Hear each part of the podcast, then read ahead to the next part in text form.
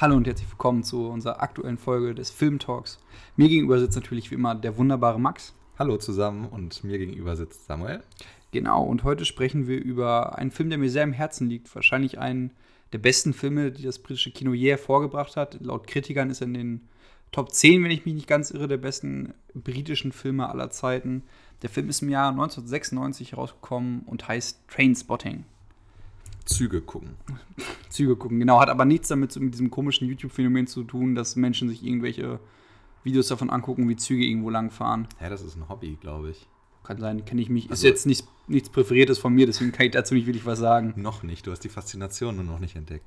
Was ich aber entdeckt habe, ist die Faszination für diesen Film. Mhm. Und die habe ich tatsächlich schon ein bisschen länger. Ich habe den jetzt logischerweise für unseren Podcast zwar nochmal geguckt, aber ich glaube, damals zuerst geguckt habe ich den Mitte der 2000er. Bin mir nicht ganz sicher. Also ich habe den relativ früh geguckt.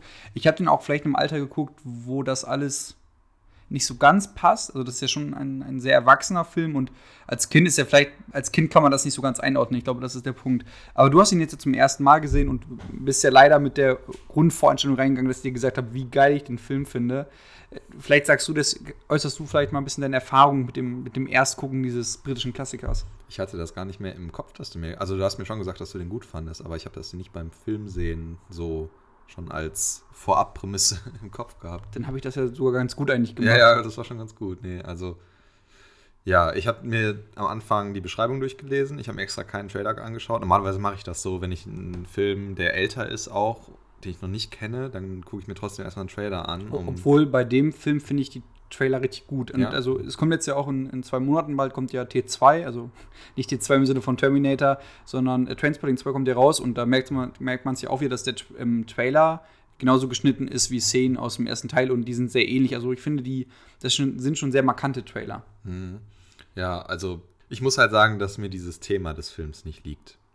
Und deswegen bin ich wahrscheinlich schon mit einer leicht negativen Konnotation, Konnotation da reingegangen.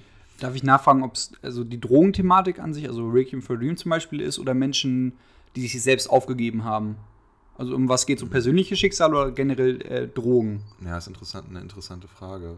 Weiß ich nicht, wahrscheinlich beides in filmhafter Art, wobei das zweite mit den Personen, wenn ich darüber einen guten Film sehen würde, also ich sage jetzt nicht, dass der Film nicht gut ist, nicht gut sei, aber dann wäre das was anderes, unter einer anderen Thematik vielleicht, aber so mit diesem Drogenthema, das mag ich nicht so gerne. Auch dieses, äh, zum Beispiel Blow oder so, äh, von, mit Johnny Depp, ist auch ein cooler Film, Liebe aber ich.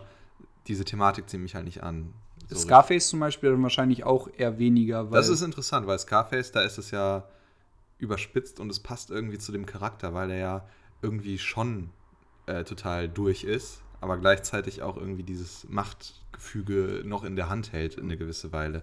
Also das ist interessant, weil jetzt hier in Transporting, da sind es natürlich Leute, die komplett weg sind vom, von der Gesellschaft. Das ist bei Scarface ja zum Beispiel nicht der Fall. Also, ja, würdest du sagen? Ich, ich meine, also ich glaube, Tony Montana ist ein Abziehbild von einer. Moment, Von er ist anfangs äh, durch, äh, ab, ja, okay, müssen wir kurz drauf eingehen. Er ist anfangs ab von der Gesellschaft, aber er baut sich ja selbst was auf. Das heißt, er hat. Ja, aber in seinem eigenen Milieu. Also ja, der natürlich ist ja schon nicht, in seinem eigenen Milieu, aber er ist in diesem Milieu, ja. Müssen wir vielleicht im entsprechenden Podcast näher drauf eingehen. Ich auch weiß, vielleicht auch- wo genau der Unterschied ist, kann ich jetzt so aus dem Stehgreif nicht sagen, aber für mich ist das schon ein Unterschied. Vielleicht ist es ja diese Choose Life-Prämisse, also dass wir da Menschen haben, die tatsächlich gezielt, warum auch immer, sich für ein negatives Leben entschieden haben. Ja, das Vielleicht- kann sein. Es ist jetzt ja nichts, Le also Trainspotting ist alles andere als lebensbejahend, wenn man diesen Film guckt. Ja, und deswegen, um wieder zurück auf deine Ursprungsfrage zu kommen, fand ich es schwierig zu schauen. Ja. Aber an schwierigen diesem- Filmen kann man ja wachsen. Ja. Ein Euro ins Phrasenschwein, bitte. äh, nee, ich fand den einfach schwierig zu schauen und er hat mich auch äh, irgendwie runtergezogen durch dieses bewusste, ähm, diese bewusst gesuchte Negativität. Aber ich glaube, das will der Film. Der Film will Ja, nicht, klar dass will du am das. Ende damit rausgehst, Nein. hey, die Welt ist so geil, sondern ich glaube, das ist ja eine Milieu- und eine Charakterstudie. Das ist ja auch vom Film gut umgesetzt. Ich habe es jetzt wirklich nur aus meiner persönlichen Sicht gesagt, frage ich auch. ähm, dass mich das in dem Moment im Kontext des Films nicht angesprochen hat. Aber dann, also deine, nur resümierend, ist deine grundlegende Einstellung jetzt zum Film nach dem ersten Mal gucken gut umgesetzt, also auf der filmischen Ebene, aber auf der emotionalen Ebene eher abschreckend für dich. Gut umgesetzt, ja, und auf der emotionalen Ebene, er bringt schon das rüber, was er rüberbringen möchte. Also er, er hat schon einen emotionalen Einfluss, aber für, für mich gibt das mir halt nichts in, in diesem Kontext des Films. Da können wir jetzt im, Zug, im äh, Laufe des Podcasts mal näher drauf eingehen, woran das konkret liegt. Da hast du ja sicherlich auch eine andere Meinung zu. Aber ähm, ja, das würde ich so sagen. Willst du dann vielleicht trotzdem auch einmal zusammenfassen, um was es geht? Denn du bist von uns beiden dennoch derjenige, der den frischer geguckt hat. Ich würde eher vorschlagen, dass du das machst, weil du den schon öfter gesehen hast und auch ein bisschen besser das einordnen kannst, glaube ich, vom Filmischen. Also, ähm, Trainspotting, einer der ersten großen, oder der Durchbruch für Danny Boyle auf jeden Fall, der unter anderem auch später The Beach gemacht hat oder dann für Slumdog Millionär seinen, seinen Oscar bekommen hat. Sowieso genialer Regisseur. Zeichnet hier ein, also es ist eine Romanverfilmung von, von wie hieß er denn nochmal? John Hodge. Nee, Moment. Nee, jetzt bringst du durcheinander. John Hodge hat das Drehbuch geschrieben, so. Und ähm, Irvin Welch hat damals die, ähm, den Roman Trainspotting rausgebracht, der dann, also den, den gibt es de facto, diesen, und das ist eine, eine Buchadaption. In dieser Buchadaption geht es darum, dass wir, wir haben eine Gruppe von, von Jungs, wir haben Renton, Spud, Sick Boy und äh, Big B im, im inneren Kern. Das sind bis auf Big B alles Hardcore-Drogenabhängige, die in Schottland, also die, es geht eigentlich geht es darum, dass wir hier ähm, vier mehr oder minder Jugendliche haben, die sind ja alle zwischen 18 und 20, bis auf Big B, der wesentlich älter ist. Das ist eine schottische Clique in, in, äh, im Laufe der 80er Jahre. Genau, die sich aber nicht, die desorientiert ist, sich nirgendwo zurechtfindet und deswegen halt ähm, gezielt und sehr, sehr viel Heroin konsumiert. Und äh, dieser Film ist eigentlich nichts anderes als die Geschichte von diesen Jungs mit dem mit Protagonisten Ranton, unsere Hauptfigur gespielt von Hugh McGregor. Und wie er dann immer mal wieder versucht, clean zu kommen, um am Ende es auch für einen kurzen Moment schafft, aber dann am Ende auch wieder wieder von seiner Vergangenheit eingeholt wird. Also wir haben hier eine ganz, wir haben eine ganz klassische, fast schon zynische Darstellung der, der schottischen Gesellschaft in den 80ern, also dieser, dieses Kleinbürger, diese Kleinbürgerlichkeit. So von wegen, wir haben ja immer wieder Szenen, wo angesprochen wird, was für ein, Le also was schreiben sie mir vor, was für ein schlechtes Leben ich führe, wobei die jeden Abend immer nur die gleiche Game Show gucken und eigentlich wie so hirnlose Menschen immer nur auf den Fernseher starren. Und dann mache ich ja wenigstens was Aufregendes. Das ist ja so teilweise so ein bisschen der Diskurs, der geführt wird. Und es geht dann halt wirklich, es, es, es geht wirklich um, um das Leben dieser Jungs und wie sie sich nach und nach fast selbstständig zerstören. Also bis zum Tod bringen, wie sie geliebte Menschen verlieren, wie sie ins Gefängnis kommen. Ins Gefängnis kommen, wie sie keinen Job finden und dann halt darum den Versuch, das umzuschiffen, was dazu geführt hat, das umzuschiffen, aber dann am Ende, wie schwierig es ist, aus so einem Morast wieder rauszukommen.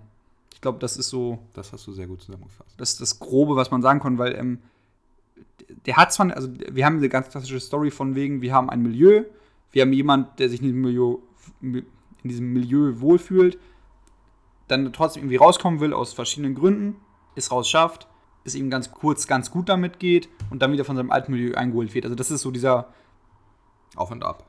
Genau, dieser klassische Handlungsverlauf einfach. Ja. Aber was diesen Film so unfassbar genial macht, finde ich. Genau, das wäre jetzt meine Frage gewesen. Was stellt denn diesen. Ich meine, es gibt ja viele Filme, die ein ähnliches Thema. Requiem for a Dream ist, glaube ich, also der prominenteste. Aber was macht diesen Film für dich herausstechend? Danny Boyle, weil der Film. Wir haben hier das Glück, dass Danny Boyle ein unfassbar visueller Regisseur ist. Ich glaube auch bis heute, dass Edgar Wright, also der, der Regisseur der Cornetto-Trilogie und äh, Scott Pilgrim zum Beispiel, ich glaube, der ist sehr stark beeinflusst worden von Danny Boyle, weil der einfach. Danny Boyle hat verstanden, das Medium zu nutzen. Also wir, wir, können natürlich, wir lieben ja auch beide Filme, die so nüchtern erzählt werden und die halt wirklich einfach nur, wir hatten ja zum Beispiel ähm, Spotlight als, als äh, perfekte Beispiel dafür, der komplett unaufgeregt und ohne irgendwelche filmischen Mittel die Geschichte erzählt, was auch vollkommen in Ordnung ist. Es gibt richtig geile Filme damit. Aber Danny Boyle hat es verstanden, wie man das Medium nutzt und was für, was für Kreativität, was für, wie viel Kreativität man damit benutzen kann. Also ich spreche dabei dann von so wie Voice-Overs, wie Slow-Mos, wie Double Time, wie unglaublich verrückte Kameraeinstellungen teilweise oder wie, wie einfach wie so, ein, wie so ein Bild aus verschiedenen Mosaiken fast schon erschaffen wird. Und das ist einfach zum Gucken unfassbar genial. Dann würde ich jetzt mal vorschlagen, ich, da stimme ich dir tatsächlich zu, da können wir am besten später nochmal drauf eingehen, würde ich vorschlagen. Ich denke, es wäre sinnvoll, erstmal ein bisschen auf die Story einzugehen und die Punkte, die da vielleicht aufstoßen oder die du gut findest. Und danach dieses Filmtechnische nochmal beleuchten, weil ich finde, bei dem Film ist gerade das das Herausstehende, was sich lohnt, mal näher zu betrachten. Aber bei der Story würde mich mal interessieren, das ist ja doch eine klassische Geschichte.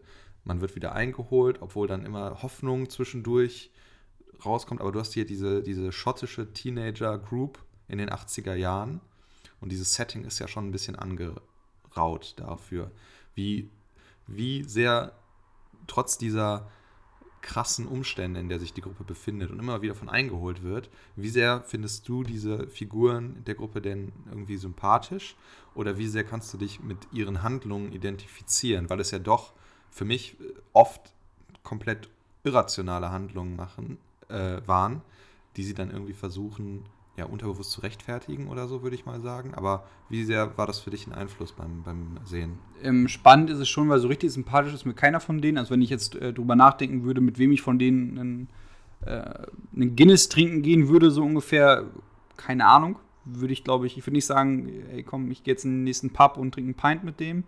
Ähm, da kannst du, kannst du einmal, ich kann es einmal durchgehen. Also Renton nicht, auch wenn Renton der Protagonist ist, weil der mir zu sprunghaft ist. Der ist der versucht ja immer wieder sein Leben rumzureißen und der wirkt auch wieder der von denen, der am ehesten klar denken kann. Und trotzdem macht er halt teilweise unfassbar dumme Ideen. Ich finde Spud, das, der Weg, der ist zwar hohl und dumm, aber der ist auf jeden Fall, finde ich, der wirkt so als der klassische Freund dargestellt. Der ist ja schon so auch gerade mit dem Ende, der wirkt so ein bisschen wie so ein, wie so ein ähm, treu dummer Dackel ein bisschen dargestellt, sage ich jetzt mal. Ähm, Sick Boy, also Johnny Lee Millers Rolle, kann ich überhaupt nicht ab. Auch wenn man dran denkt, dass der dann teilweise wirklich als Zuhälter arbeitet und ähm, versucht, äh, 16-jährige Mädchen zu verprostituieren. Komplett drüber. Natürlich, also ich finde, Sickboy, dem wird schon immer so eine Coolness trotzdem angelegt mit seinen, er trägt ja schon relativ fancy Klamotten und dann seine ganzen Sean Connery, James Bond-Zitate sind ja schon ganz geil. Fun Fact an der Stelle: Jamie Lee Miller wurde sich auch nur gecastet, weil er, weil er den Sean Connery-Akzent so gut konnte und weil es ja essentieller Bestandteil der Rolle ist. Gut, und äh, Big B ist komplett wahnsinnig. Also Bigby, Robert Carlyle spielt da perfekt den Psychopathen. Mit dem, da wird ja auch in der Story immer wieder darauf hingewiesen. Ich meine, diese, diese Szene, wo Bigby davon erzählt, wie glorreich er beim, äh, beim, beim Billard war glaube ich, ist. Und dann, wo dann der andere Freund erzählt, ähm, dass er eigentlich verloren hat und auf Bigby dann seinen Frust an irgendwelchen Leuten im Pub da abgelassen hat und dann anfängt mit dem Köhl einfach einen komplett zu verprügeln. Also bei Bigby hatte ich glaube einfach mal Angst, dass er mir gleich ein Messer an den Hals hält. Das hat mich so ein bisschen erinnert, ich also passt jetzt nicht großartig, aber an Trevor von GTA 5. Doch, das passt sehr gut. Äh, du weißt, was ich meine, ja, das ne? passt auch, auch, optisch irgendwo, ne? Ja, ja, genau. ich hatte auch diesen Querverweis. So ja, das, das stimmt. Ja, interessant. Auch so total unberechenbar. Komplett so und auch sprunghaft, aber auf eine andere Weise, also viel, ja. viel aggressiver die ganze Zeit. Ja, das ist ein sehr guter Vergleich. Also wer GTA 5 gespielt hat, Big B ist ungefähr wie Trevor, das passt ganz gut. Das ist ein sehr guter Vergleich. Ja, gefällt mir. Also, um auf diese Grundfrage zurückzukommen, auch wenn man dann an die spätere Freundin von Renton denkt, so richtig sympathisch. Ist keiner, ne? Nee. Auch vor allem, also wir haben ja ähm, noch die, in der erweiterten Clique haben wir noch den einen Freund zum Beispiel, ähm, der anfangs keine Drogen nimmt und dieser Sportfanatiker ist, oder Sportfanatiker in Anführungsstrichen, weil das sieht schon ein bisschen lächerlich aus, wie er da auf der Handelbank liegt. Er wird ja später durchgezeichnet, als er dann mit seiner Freundin bergab geht und er ähm, keinen Sex mehr haben kann. Ich glaube, das ist bei ihm so die Kompensation am Anfang, ähm, Sexualität. Als er dann das auch nicht mehr hat, fängt er ja auch äh, an, Heroin zu spritzen und dann ist er eher das tragischste Opfer, weil er dann ja an AIDS stirbt, weil er sich eine infizierte Nadel ähm, zufügt. Deswegen so. Aber ich, der Film will, glaube ich, auch genau das. Der Film will diese ambivalenten Charaktere erschaffen, die zwar irgendwo cool sind, weil so eine gewisse Coolness haben die irgendwo alle.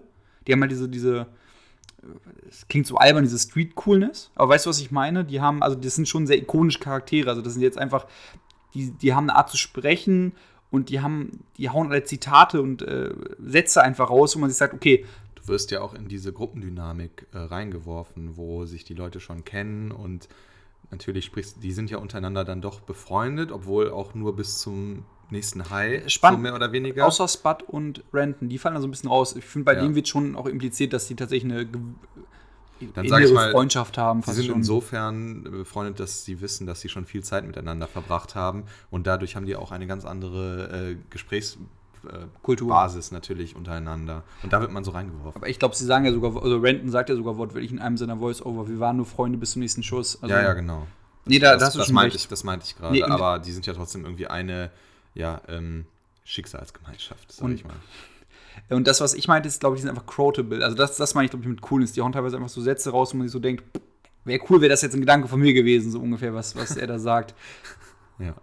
Hat einfach so ein, ist es ikonografisch, das ist, sind Was ich- besondere Menschen. Was ich meinte mit diesen Storyverläufen, auch auf die Frage, die du mir als erstes gestellt hast, was mich da so, ja, in Anführungszeichen gestört hat. Ich glaube, das kam einfach, das kann man dem Film nicht mal so wirklich vorwerfen, weil er hier mit 1996 halt von dieser Art Film relativ am Anfang steht, würde ich mal behaupten. Meinst du jetzt mit, mit Milieu-Drogenstudie? Ja. Ich glaube, der hat so einen kleinen Hype ausgelöst, weil zum Beispiel, direkt, oder? kann ich, weiß ich zu wenig drüber. Also er hat zumindest noch ein, ein, ein weites Feld, wo er jedes Klischee auskosten kann. Requiem for a Dream zum Beispiel ist ja, glaube ich, danach, der ist so irgendwie von 2001, der mit Jared Leto. Ähm, der Film, wo ein, wo man sieht, wie ein Arm abfault, weil da die Arterien so durchdurchert sind zum Beispiel. Den kennen auch viele. Der ist, Trainspotting finde ich ist der deutlich bessere Film, aber Trainspotting hat, glaube ich, so eine kleine Welle schon losgelöst. Ja. Und ich, mir ist da halt aus heutiger Sicht dran aufgestoßen, dass du wirklich diese extremen Themen hast und damit auch äh, so konfrontiert wirst. Klar, das, das spricht für den Film, weil er ja auch exakt das zeigen will. Aber das hat mich, glaube ich, währenddessen gestört. Dieser äh, Tod des Freundes, was du gerade schon angesprochen hast, oder die Verla Verwahrlosung des Kindes. Das ist übrigens, ein, also ich finde wirklich, das ist eine der härtesten Szenen. Und das Also- sind halt alles Szenen, wie man dann auch sieht, man, man hofft ja immer, okay, kommt er jetzt davon los und dann kommt immer der nächste Rückfall. Ne? So, also du hast immer, immer Extreme, ähm, was ich störend empfand. Aber ich glaube, das, äh, genau hat- das spiegelt sich, glaube ich, in dem Milieu da wieder. ist kein ähm, Middle Ground. So, Aber sondern das, ja klar, Ich glaube, das ist eine echt re relativ realistische Reflexion von der Lebenswelt der Jugendlichen damals. das Kein mag, Scherz. Das mag sein. Ich meine nur, das war mir ein bisschen zu ähm, krass. okay, ist ja auch in Ordnung. Aber ähm, ich finde die Szene, die du gerade ansprichst mit dem, mit dem Kind, also ähm, zur Erklärung, es gibt, die, es gibt ja die Mutter Superior, das ist dieses Haus, wo, wo Mutter Superior lebt. Das ist am Ende einfach der Haupt-Drogen-Heroin-Dealer von denen. Und äh, es ist anfangs so, also da ist auch die ganze Zeit ein Baby bei denen, keine Ahnung, maximal ein Jahr alt, wahrscheinlich eher nicht mal. Und man weiß auch die ganze Zeit nicht, wem dieses Kind gehört. Und irgendwann gegen, ist es irgendwie so, erst Ende, erste Drittel des Films ist so der erste richtige Downer, der erste richtige, richtige Downer, stirbt dieses Kind, weil die einfach alle komplett high sind und sich nicht um das Kind kümmern und dann liegt es da komplett verwahrlost im Bett und ein, ein super schlimmes Bild, finde ich, auch wenn man, wenn man sieht das Kind ja. Das ist echt ein, äh, ein Bild, was einem im Kopf hängen bleibt. Stellt sich dann ja heraus, dass das Kind von Sick Boy ist und das ähm, spannend dann auch, ähm, wie Sick Boy darauf reagiert. Oder allgemein dann die Mutter zum Beispiel sagt auch, äh, sie braucht jetzt einen Schuss und sie denkt ihm überhaupt nichts, sondern sie will jetzt einfach wieder high werden, um damit irgendwie klarzukommen. Und davon, das ist ja nicht die einzige Szene. Der Film hat ja plenty of it, so, so ungefähr. Da sind ja echt. Äh, Ja, und das meinte ich, ähm, das wurde mir dann so ein bisschen too much. Aber das mag auch, ich muss mich da ein bisschen selber zurück und daran liegen, dass ich mit dieser Einstellung schon an den Film Mhm. rangegangen bin. Aber ich konnte das mir da nicht verwehren, da mit dieser Einstellung ranzugehen. Also wenn ich jetzt auf diese ähm, objektiv gesehenen Milieustudien stehen würde, einfach so um des Sehens wi- willen, dann wäre das vielleicht anders gewesen. Was, normaler, was ich normalerweise eigentlich auch mache, nur hier ist mir das irgendwie nicht gelungen. Aber ich könnte nicht genau sagen, woran das liegt. vielleicht liegt es ja, Außer der Thematik. vielleicht liegt's ja wirklich daran, dass es hier wirklich um Menschen geht, die, die gezielt ihr eigenes Leben zerstören und das. äh, Ja, vielleicht und das. Glaube ich, charakterlich da einfach nicht so ganz mit connecten kannst. Ich, ich weiß nicht, also ich fand das irgendwie, um es positiv zu sagen, er bildet das schon sehr gut ab, wenn das die Intention war. Was ich einfach mal denke, dann zeigt er das schon sehr gut, denke ich mal. wir können jetzt ja mal eine Szene nehmen, die ja komplett kontrapunktierend zu läuft. Also wir haben, wie diese Up- und Lows des Drogenkonsums auch gezeigt werden, hier Worst Toilet of Scotland als, als Stichpunkt. Wir haben einen Renton, der ja eigentlich schon direkt am Anfang gesagt, hat, der will ja wieder clean werden und den, den letzten Schuss, obwohl er auch selber sagt, den letzten Schuss gibt es eigentlich gar nicht.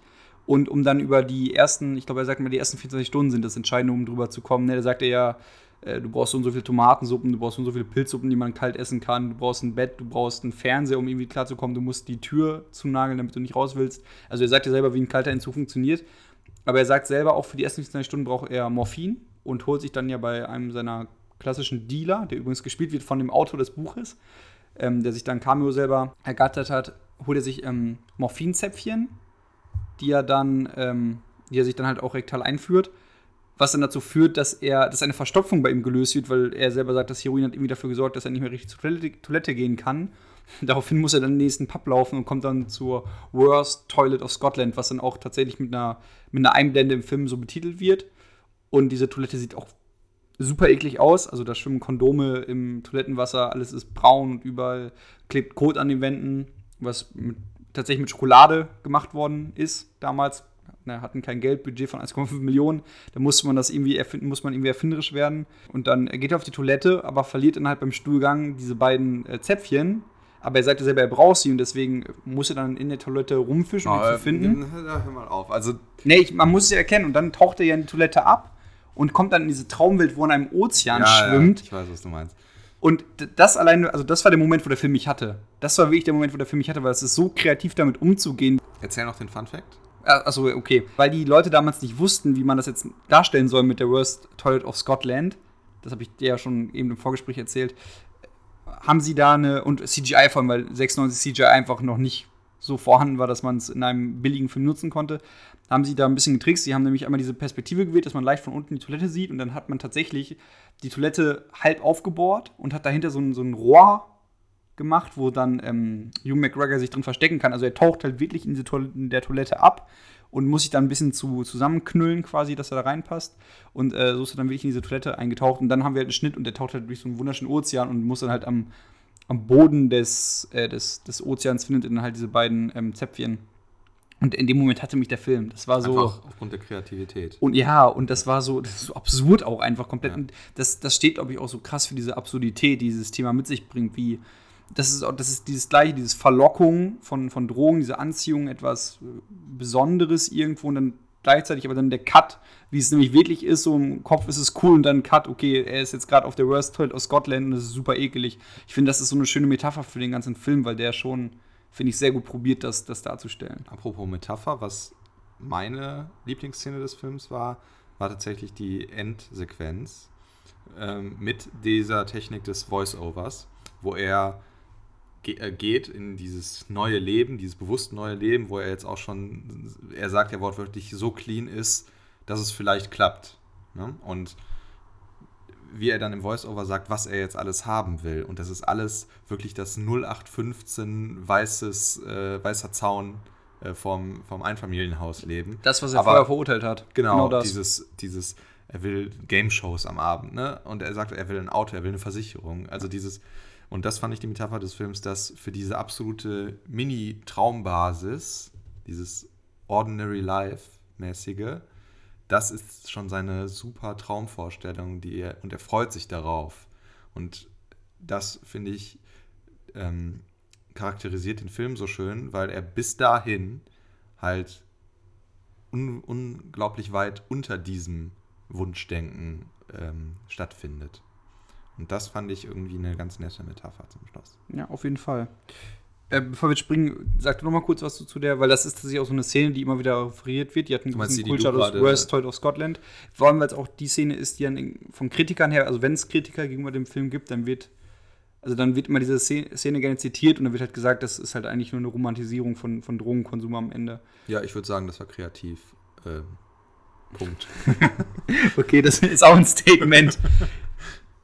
Gut, aber äh, wir können, also hast du sonst noch Szenen, über die du gezielt sprechen willst? Weil der Film hat ja echt viele verrückte, verrückte Szenen. Wir haben das Fußballspiel gleich zu Anfang zum Beispiel. Ja, das, das, ich habe mir dann danach den Trailer angeschaut und das wurde ja auch im Trailer ähm, kurz gezeigt. Ja, aber also das, in einem der Trailer. das ist, glaube ich, nur, das war so ein, ähm, das wäre so ein, so ein, so ein Meta-Gag, weil die Mannschaft, gegen die die spielen, bestand wirklich aus Leuten, die quasi diese Fußballmannschaft als anders genommen haben, um clean zu kommen. Das war irgendwie so ein, das ist so ein geheim, gemeinnütziger Verein, die haben quasi einfach so eine Truppe von ehemaligen ähm, Drogenabhängigen, die dann eine Fußballtruppe gegründet haben, um irgendwie clean zu bleiben.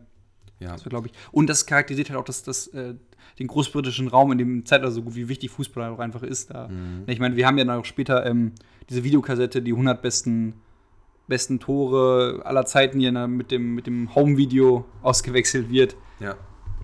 Aber okay, ähm, eine Szene, die du noch meintest, ich muss da nochmal diese Endsequenz referieren. Also ich würde sagen, es ist eher eine Szenenabfolge, die ich gut fand. Auch wieder ge gegen Ende und zwar anfangend in der Szene, wo sie mit dem Bus nach London fahren. Wo sie Und- die, um dann den diesen Drogendeal die Drogen zu- geholt haben und genau. dann die rüberbringen. Ab da bis zum Schluss, diese Szenenfolge, fand ich stark. Und zwar, sie fahren ja dann in den Bus dahin, er setzt sich noch, also Renton setzt sich noch diesen nächsten letzten Schuss. Ja, nächsten letzten, also Betonung will ich auf nächsten letzten Schuss. Ja, ja. Wobei danach setzt er sich auch keinen mehr, ne? Ja, man, ja nicht wirklich. Man kann, Also es wird zumindest nicht gezeigt. man kann auch drüber streiten, ob, also er sagt ja hier, there's never a final shot, irgendwas Genau. in die Richtung. man kann jetzt darüber streiten, ob er damit sagen will, es wird niemals einen letzten Schuss geben oder für ihn persönlich ist es jetzt wirklich der letzte Schuss. Der Dass er eine Unterscheidung macht zwischen dem letzten Schuss und dem wirklich, Wirklich letzten Schuss. Ja. Also so hatte ich das verstanden, du wärst da eher auf der anderen Seite. Ja, weil, also ich glaube, der Film sagt, also ich glaube, der Film will aussagen, es gibt nicht so etwas wie einen letzten Schuss. Wenn du drogenabhängig bist, wirst du immer diesen letzten Schuss haben wollen. Also immer, du hattest einen, willst noch einen neuen haben. Aber ich glaube, für den Charakter Renton ist das ein abgeschlossenes Kapitel damit so ein bisschen. Das wirkte auf mich nämlich auch so. Er bricht dann auf nach London und äh, das, das hat Zum schon, zweiten Mal. Ja, stimmt, aber das hatte schon irgendwie so einen Katharsis-Charakter. Ja, schon. Und ja, dann machen sie diesen Deal, freuen sich alle und Ganz kurz noch auf der Busfahrt fällt mir gerade ein, auch schon wieder so ein, einfach nur ein Zeichen für diesen Psychopathen Bigby. Ja, ja. Wie er sich darüber aufregt, dass äh, Sick Boy da nicht die, die Karten besorgt hat. So, ähm, die werden unfassbar langweilig, äh, Busfahrten, wenn du keine Spielkarten besu äh, besorgst. Wie konntest du das nur vergessen haben? So, sie komplett so reinsteigern in so eine Kleinigkeit. das Natürlich- kurze Austicken. Ja, genau. Ja, darauf wollte ich jetzt auch hinaus, nämlich sie machen diesen Deal, freuen sich, aber diese Freudenszene ist ganz kurz abgehakt und dann geht es direkt in diese Bar-Szene, wo sie eigentlich ja noch An dem Pub. äh, Ja. in, den- in dem Pub das äh, noch weiter feiern wollen, aber dann, dann kippt der, der Film direkt wieder rum und es kommt direkt zu diesem Ausraster wieder von Bigby. Im Pub? Ja, er schlägt da doch jemanden zusammen.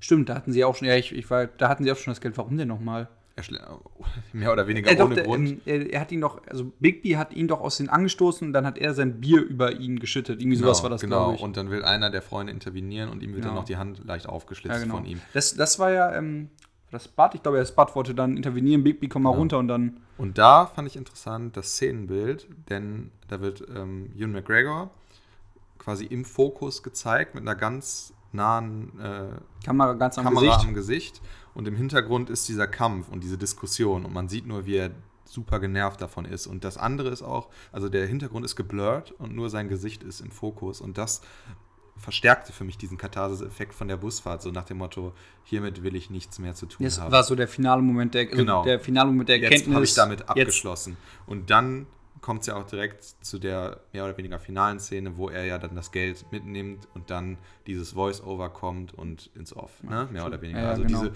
diese Entwicklung in dieser ganz kurzen Zeit von super, wir haben es geschafft, zu wir feiern das, zu okay, es geht schon wieder los mit diesem Mist, ich, ich hatte eh genug, jetzt ist Schluss und dann dieser Walk-off in das neue Leben, mehr oder weniger. Das fand ich, hat eine positive Endstimmung nochmal ähm, geschaffen für mich. Ich finde sogar, das fängt schon davor an, wo dann, wir haben ja irgendwann diesen Cut, wo dann äh, Bigby und Spud eigentlich ins Gefängnis müssen. Und dann äh, Spud muss ins Gefängnis und Bigby muss zu irgendeinem Entzugsbla, glaube ich. Ne, der muss so ein, wie, wie heißt das denn nochmal? Ähm, Ja, der muss, glaube Ein ich. Zwangsentzug, Genau, Zwangs, nee, äh. nee, das, den hat er bei seinen Eltern, den Zwangsentzug. Darüber müssen wir auch noch sprechen, über die Szenen, weil ich die ähm, optisch sehr stark finde. Nee, er muss dann ja bei irgendeinem so einem staatlichen Programm mitmachen, um dann, dann mit sagen, wo er dann halt sein, auch sein eines Mittelchen da kriegt, was er nicht mehr reicht. Dann macht er seinen kalten Entzug. Und dann ähm, geht er ja nach London, weil er, er sagt, er braucht jetzt eine Veränderung und wird dann da so eine Art Börsenmakler und sagt auch, dass er, also er wird auch sehr gut da drin, verdient sehr viel Geld, also verhältnismäßig viel Geld, so viel wie er vorher noch nie hatte, kann sich eine eigene Wohnung in London leisten. Hat eigentlich ja voll das geriegelte Leben ab dann. Er sagt ja auch selber, dass ihn das voll fasziniert hat, alles dieses ganze Zahlen und wie schnell das funktioniert, das hat ihm auch so eine Art Kick gegeben. Und dann denkt man, okay, alles ist cool. Oder okay, man, man denkt sich schon, was passiert als nächstes, aber für, für, ähm, äh, für Renton ist in dem Moment alles super. Es ging ihm wahrscheinlich noch nie so gut in seinem Leben.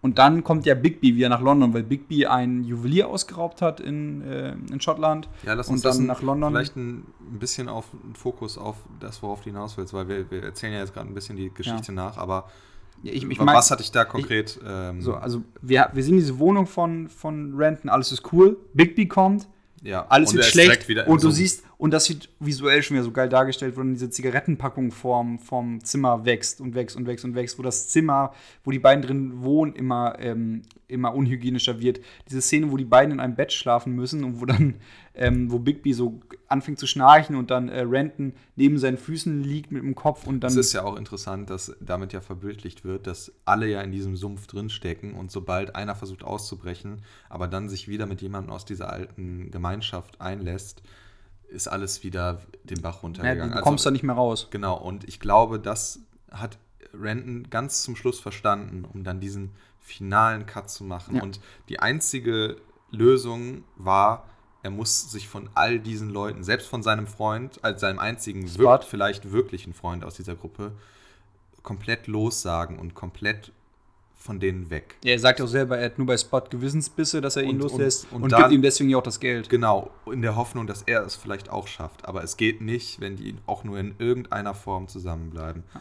Und das hat er ja zum Schluss dann tatsächlich auch verstanden. Und deswegen meinte ich ja auch, dass, wir das, dass man das noch vorher auf, Ja, aufräumen kann. ein- ja. Vor allem Renton will ja am Anfang ja auch überhaupt nicht diesen Deal mit eingehen. Der will, der sagt ja, ihr werdet eh übers Ohr gehauen, so viel Heroin hat niemand und das, wenn es eh so einfach ist, dann will es jemand anders machen. Ja.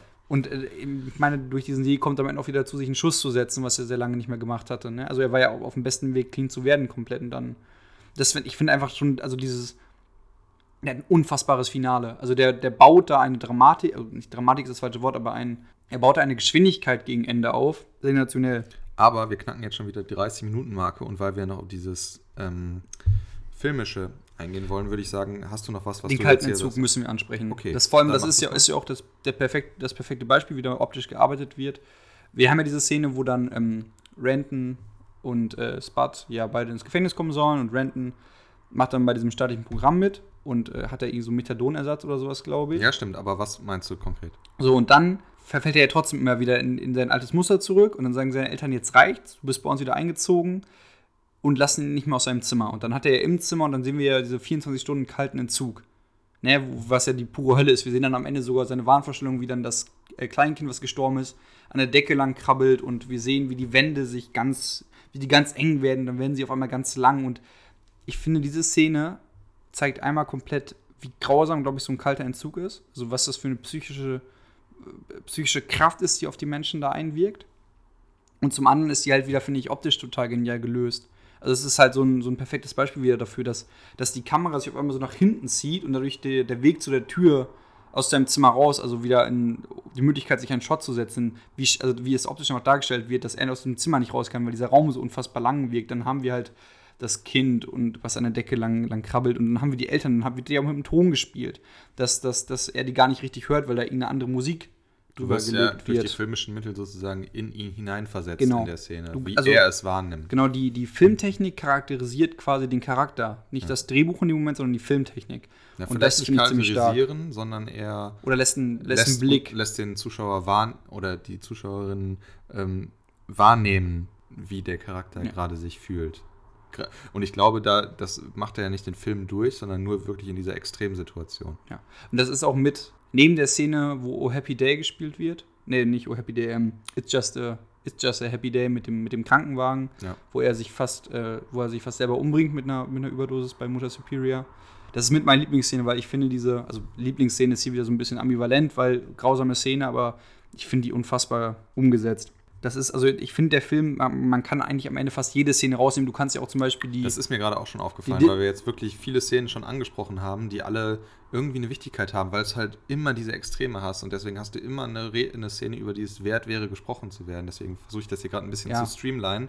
Aber das stimmt schon, dass der Film immer von einem Extrem ins andere fällt, dann mal kurz eine Pause macht und direkt wieder runtergeht. Beispiel Red Volcano, also die Disco, in der gefeiert wird, wo wir auch eine Kubrick-Anspielung zum Beispiel haben. Wir haben die Liebesgeschichte noch gar nicht thematisiert, diesen.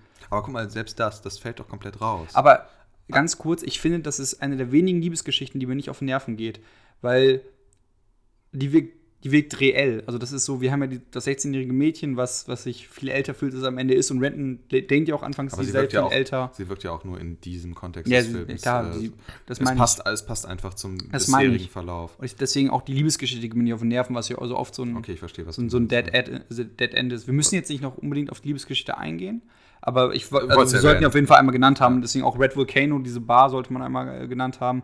Du kannst am Ende nicht alles nennen, diese äh, Just a Happy Day Szene, wo bei Motor Superior, das ist wieder so kreativ. Über die Musik müssen wir wirklich vielleicht nochmal sprechen. Ja, die hattest du, äh, du fandst sie, glaube ich, besonders äh, herausragend. oder? Ja, also weil ähm, Musik hier im Sinne von Soundtrack, weil wir haben ja einen ähm, so einen Rock-Pop-Soundtrack der 80er, 90er, 70er. Ich meine, wir haben Iggy Pop ganz viel zum Beispiel. Du meinst jetzt, es ist kein Filmscore, Also sondern wir haben kein, kein, keine Violinen, die irgendwo einsetzen, sondern wir haben halt wirklich diese Musik. Sie wird ja auch direkt angesprochen, neben hier der eine Freund von Renton, dieser Sportfanatiker, ja auch sich gegen seine Freundin und für das Iggy Pop-Konzert zum Beispiel entscheidet. Und ich finde einfach alleine am Anfang, dieser Anfang, diesem Oh yeah, yeah und dann diese Musik dazu, gibt es auch eine, auch eine super äh, Simpsons-Gag zu, wo Lisa und Bart in London sind und dann diesen, die ganzen Süßigkeiten essen und diesen, diesen Schokoladenflash kriegen. Das ist ja daran angelehnt mit der gleichen Musik. Die Musik wird immer so genial eingesetzt, teilweise kontrapunktierend, wie bei It's Just a Happy Day, wo so dieses ruhige, melancholische Lied kommt. Obwohl der ja auch ganz interessant, man weiß bei dem Lied auch nicht, geht es jetzt wirklich um, um Freude oder geht es um Drogenkonsum. Also ich, ich wollte die Musik nur einmal ansprechen, weil das ist halt, die passt auch so rein, die ist so schnell, die ist so poppig, die ist so übertrieben, die ist so extravagant. Und das passt halt Das- auch einfach ja. alles perfekt in den Film rein. Das stimmt. Unterstützt das eigentlich, wo sie zum Tragen kommt, immer sehr gut. Ja, und wir haben dann ja sogar zum Beispiel auch ähm, die Szene, in dem die viel über den Bürgersteig gehen, was halt einfach eins zu eins aussieht wie das Abbey Road Cover. Also der Film zitiert sich, ja- also der Film ist sich über seinen musikalischen Einsatz bewusst und zitiert sich damit aus, also der ist ja selbstreflexiv, der zitiert sich selber teilweise. Ich würde sogar sagen, dass er sehr die britische Kultur jener Zeit zitiert. Ja, klar, also das, das Auch durch das Fußball, Voll. die, Fußballthematik, die du Voll. eben gesagt hast, halt komplett. du kommst auch in diese Welt rein. Das ist, dem gelingt das ja auch. Du, du kriegst einen Zugang zu dieser, zu dieser Welt in den mit 80ern, Schottlands, stimme ich dir mit ja zu. 80ern, Anfang 90ern. Es ist ja eher so Anfang, Ende 80er, Anfang Ja. 90er ist es ja. Das meinte ich, was ich eben gesagt habe, mit äh, er lässt einen emotional jetzt nicht kalt, er zieht dich da schon mit rein, weil er ja auch darauf die, die volle Breitseite diese Thematik ins Gesicht schlägt. Ja, äh, wieder vielleicht eine Metapher für Drogenkonsum, ne? Ja, er zieht dich da halt voll rein. Ich, ich meine, wenn man halt mal überlegt, auf wie vielen Ebenen dieser Film funktioniert. Und ob du jetzt, du kannst die Musik rausnehmen, du kannst dir ein, ich finde auch das Schauspiel überragend von denen. Also Sick Boy, find, äh, Sick Boy zum Beispiel spielt perfekt dieses arrogante Arschloch. Big B spielt perfekt den Psychopathen. Spud spielt perfekt diesen liebevollen, aber kom trotzdem komplett drüber und dummen Charakter. Und Renton spielt halt perfekt diesen halbwegs noch klardenkenden. Mhm. Also das, ich finde, die spielen das auch alle wirklich Den gut. in der Gruppe, der, ein, der, dem man eigentlich vertrauen könnte. Ja, um, sollte man meinen, so ungefähr. Und Ja. ich meine, er, er spricht dann ja auch genau die Thematiken ähm, von, von Menschen, die im Alter. Ich meine, wir haben die ganze Zeit die Beziehungsthematik. Was ich komisch finde, was mich auch sehr gestört hat, ist diese überschwängliche Thematik, die sich durch den Film zieht an manchen Stellen, wo er so in diese Metaebene geht, dass die ja eigentlich doch ein Leben haben wollen. Ja, aber- Choose Life. Genau, aber ambivalent sich immer weiter selbst zerstören. Aber Und ich glaube, genau darum geht's. Ja, mag sein, aber das fand ich sehr mit der Brechstange. Ja, Vielleicht gerade dadurch, dass es so im Off so gesagt wurde und nicht durch den Film subtil gezeigt wurde, Ja. sondern es wird ja quasi so äh, Aber Wunschdenken versus Re Realität. ja, aber ich glaube, genau das ist halt auch, ich glaube, das funktioniert auch genauso mit der Brechstange. Ich könnte mir vorstellen, dass ähm, in, in Perspektive der Charaktere, wenn zumindest Renton, bei den anderen bin ich mir noch nicht so sicher, aber wenn zumindest Renton einen klaren Gedanken fasst zwischen zwei Highs, Mhm. dann sagt er sich sofort dieses, ich will es eigentlich anders. Obwohl das ist ganz spannend, weil ähm, da ist ja so ein gewisser Zwiespalt drin, weil er auf der einen Seite verteufelt er ist, weil der Film ist ja auch definitiv, also der Film lässt ja kein, kein gutes an irgendwem. Also der lässt weder an der Drohungsszene eins, noch lässt er ja an den, an den Eltern eins. Ich, ich finde, die Eltern werden halt auch so als so komplett stumpfen äh, Hüllen dargestellt, die sich halt wirklich einfach nur noch äh, abends ihr Fernsehprogramm abholen. Also das finde ich so, also der Renton sagt immer wieder, er will raus, auf der anderen Seite sagt er immer wieder, wie, er sehr, wie sehr er das eigentlich hasst. Und gegen Ende, Dann nicht. gegen Ende ist es, glaube ich, eher so, dass es so sein Anker ist. Also diese Idealvorstellung, so, er will dann vom einen Extrem ins andere. Mag sein. Weil das, an, das andere Extrem ist ja genauso. Dieses kom- also Leben ist ja auch eine Ja, exzessive, exzessive Version des Auslebens er, aber er davon. macht ja gerade erst diesen ersten Schritt daraus. Ja. Das wird ja auch offen gelassen. Ja, klar. Und spannend jetzt, wie es dann im T2-Transporting 20 Jahre später weitergeht. Ja. Das ist übrigens auch wieder auf einem Buch basiert. Also, das ist jetzt kein, kein hohles Franchising, was betrieben wird, sondern es ist wirklich basiert wieder auf einer, auf einem, auf der also auf einer Romanvorlage vom gleichen Autor. Und ich glaube sogar, dass es auch genau 20 Jahre später spielt oder sowas. Das ist doch ein gar nicht so schlechter Cliffhanger. Hast du noch irgendwas, was du loswerden willst? Ah, bevor, also Cliffhanger insofern, dass wir uns Transporting 2 auch in einem Podcast zu einem aktuellen Film vornehmen werden. Und das ist ja schon in drei Wochen. Knapp drei Wochen, ja. Ja. Ähm, äh, ein Punkt, den man, auch wenn wir jetzt den erst gegen Ende ansprechen, ansprechen sollten, ist das Schottische. Also das englische Schottisch. Ich meine, ich würde mich. Schottische Englisch. Ich würde mich selber schon als jemand äh, beschreiben, der keine Probleme jetzt damit hat, äh, Filme im O-Ton zu gucken, zumindest wenn es der englischen Sprache ist. Aber den Film verstehe ich null. Also Ich das fand es ist ja interessant, dass du gesagt hast, dass die Amerikaner selbst Probleme hatten, diesen schottischen Akzent ähm, ununtertitelt zu verstehen. Ja, deswegen wurde zum Beispiel diese Anfangsbar-Szene, wo Bigby seine ganzen Geschichten erzählt, wurde neu synchronisiert und äh, der lief auch in Amerika, glaube ich, mit Untertiteln. Und den, das also, ist interessant. wenn man den, den gibt es zum Beispiel umsonst bei Amazon Prime, da könnte man den gucken. wenn man den guckt, man sollte ihn im O-Ton gucken, weil das ist ja trotzdem unglaublich markant, dieses Englisch. Ich wollte gerade sagen, dieses Englisch trägt halt unheimlich zu diesem zu dieser Charakterstudie im Film bei. Ja, und auch gleichzeitig natürlich auch in die Welt hineinführend, Ja, einfach durch, das meine durch ich. Schottisch. Das meine ich. Aber man sollte ihn auf jeden Fall mit Untertiteln gucken, weil da wird teilweise so viel genuschelt und so viel mit dem R gerollt, dass man, also ich hatte super Probleme, das zu ist verstehen. total auffallend. Also hast, hast du auf Untertitel irgendwann umgeschaltet? Äh, nee, habe ich nicht, aber dieses Genuschel habe ich nicht mehr verstanden, das stimmt schon. Aber ja, es war auf jeden Fall sehr auffallend. Ja, aber sollte ja auch einfach so. Ich meine, am Ende ist es halt auch eine Milieustudie über Menschen in Schottland, ne? Also von Ja, daher, klar, klar. alles Also andere wäre irgendwie komisch dann. Schon realistisch. Ja, auf jeden Fall. Ja. Aber gut, ich denke, damit haben wir es. Hast du noch was? Ich- also, wie gesagt, die Szenen, dadurch, dass die alle einen prägnanten Charakter haben, könnte man sich da blind welche rauspicken. Ja, und wir haben ja auch, also wir können ja mal kurz zusammenfassen, was so mit unsere Lieblingsszenen sind. Und da, also es ist auf jeden Fall einmal Worst Toilet of Scotland und die ähm, Szene mit dem kalten Entzug. Und Das so, ist ja interessant, dass wir da andere Szenen haben. und am emotionalsten finde ich mit die, wo, wo das Kle- Kleinkind aus Verwahr Verwahrlosung stirbt. Ich fand, der eine Storystrang, der mich nicht so tangiert hat, war die, war die wir reden über die besten Szenen. Ja, aber das äh, finde ich, will ich noch gerade dazu sagen, weil wegen der emotionalen Fallhöhe, weil die hatte ich bei dem Kind, da hat man schon mitgefühlt. Aber als dann äh, einer der besten Freunde an AIDS später stirbt, also der, der erst relativ spät sich dazu entschieden hat, Drogen zu nehmen, das hat mich zum Beispiel nicht so gepackt. Also das wäre so mein, mein Kritikpunkt dann halt im Umkehrschluss, dass mich dieser Strang relativ kalt gelassen hat. Was sind deine Lieblingsszenen? Also nur kurz zusammengefasst, das, was ich sagte, diese positive, relativ positive Stimmung gen Ende hin und diese Endsequenz ab der Busfahrt, würde ich sagen. Ähm, Also die letzten 30, also 20, 30 Minuten. nee, nee, das ist nicht so lang, das sind, glaube ich, maximal 10, 12, weil das halt so schnell umschlägt dann. Achso, dann diese- aber auch wirklich erst ab der Busfahrt und nicht Ja. schon das Auf davor mit Bigby. Nein, nein, Okay. ab der Busfahrt plus diese Pappszene und wie er dann gen Ende verschwindet, ja.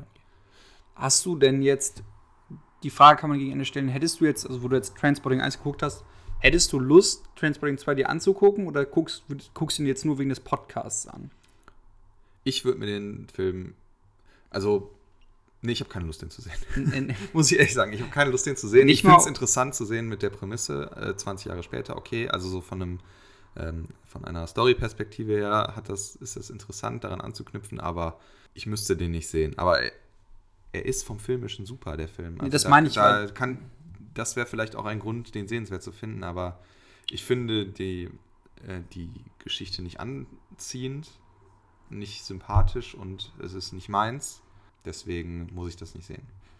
Ich meine ja nur, man, man könnte ja auch sagen, ich gucke mir jetzt anderthalb Stunden nur an, weil ich sehen will, äh, wie, wie kreativ Danny Boy wieder was Neues umsetzt. Mag sein, ja, gehe ich mit. Aber, also gehe ich, gehe ich mit die, die äh, Argumentation. Aber das trägt dann für dich nicht. Aber so sehr Film. trägt das dann für mich nicht das, dass ich das deswegen alleine sehen muss. Dann möchte ich dir noch eine Frage stellen. Glaubst du, du hast keinen Zugang zu der Welt gefunden, weil du wirklich niemanden zum Connecten hattest? Also weil du keinen dir sympathischen Protagonisten hattest? Ich, ich weiß es nicht. Also, das ist eine schwierige Frage. Nee, Ist mir nur gerade Weil gekommen. normalerweise ist quasi ein sympathischer Charakter für mich nicht ein Grund, um einen Film gut oder schlecht zu finden. Nein, aber es, es gibt ja schon auch äh, filmwissenschaftliche Ansätze, dass wir eigentlich in Stories immer einen Charakter brauchen, mit dem wir sinken können, also mit dem wir Ja. uns identifizieren können. Ja, stimmt, aber das wäre für mich, wie gesagt, ich kann das nicht komplett auf den Punkt fixieren. Mhm. Das ist mehr so ein Konglomerat aus mehreren Gründen bei dem Film.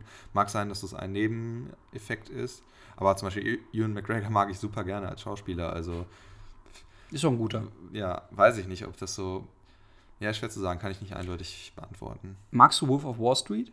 Weil ich finde, das, da haben wir eine ähnliche. äh, Ja, ist ähnlich. Ich- Und genau diese. Das, das, mein, das ist mir gerade eingefallen, so ja, ist wirklich spontan. interessant, weil genau dieses, ähm, ja, ich sag mal, so careless Self-Destruction, Ja. ja, damit kann ich nichts anfangen und das ist ja bei Wolf of Wall Street zu einem gewissen Grad genauso. Ja, und, und- und wo du es gerade sagst, Und auch ähnlich kreativ umgesetzt, Gen- wieder, auch ja, wieder, wenn wieder Volt oder was gut, ja. ähnliches.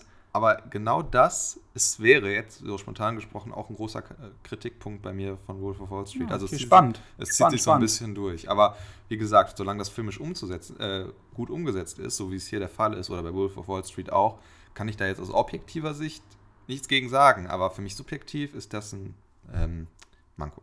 Okay, spannend. Das ist, ich finde das wirklich, also gerade, der, ich finde tatsächlich, der Vergleich zu Wolf of Wall Street passt in vielen Punkten. Ja, stimmt. Stimmt. Vielleicht können wir ja da nochmal dran anknüpfen, wenn wir dann über Transporting 2 reden. Wer weiß, in welche Richtung das dann geht und Vielleicht sehen wir da ja ähnliche Tendenzen. Der Trailer hat auf jeden Fall offen gelassen, dass es äh, ähnlich wahnwitzig wird, was das Filmische angeht. Ich bin gespannt. In dem Sinne, äh, vielleicht noch mal am Ende noch mal erwähnen, wir wollen euch nicht nerven, aber wie immer gerne uns bei Twitter folgen, gerne eine Rezension schreiben bei iTunes. Das ist ziemlich wichtig, uns auf jeden Fall bewerten, weil das uns persönlich einfach hilft, im Ranking nach oben zu steigen. Ähm, wenn ihr nicht wollt, müsst ihr das natürlich nicht, aber das äh, unterstützt uns auch einfach und lässt uns auch einfach so ein bisschen einfach sehen, ob was euch gefällt, am Ende auch irgendwo.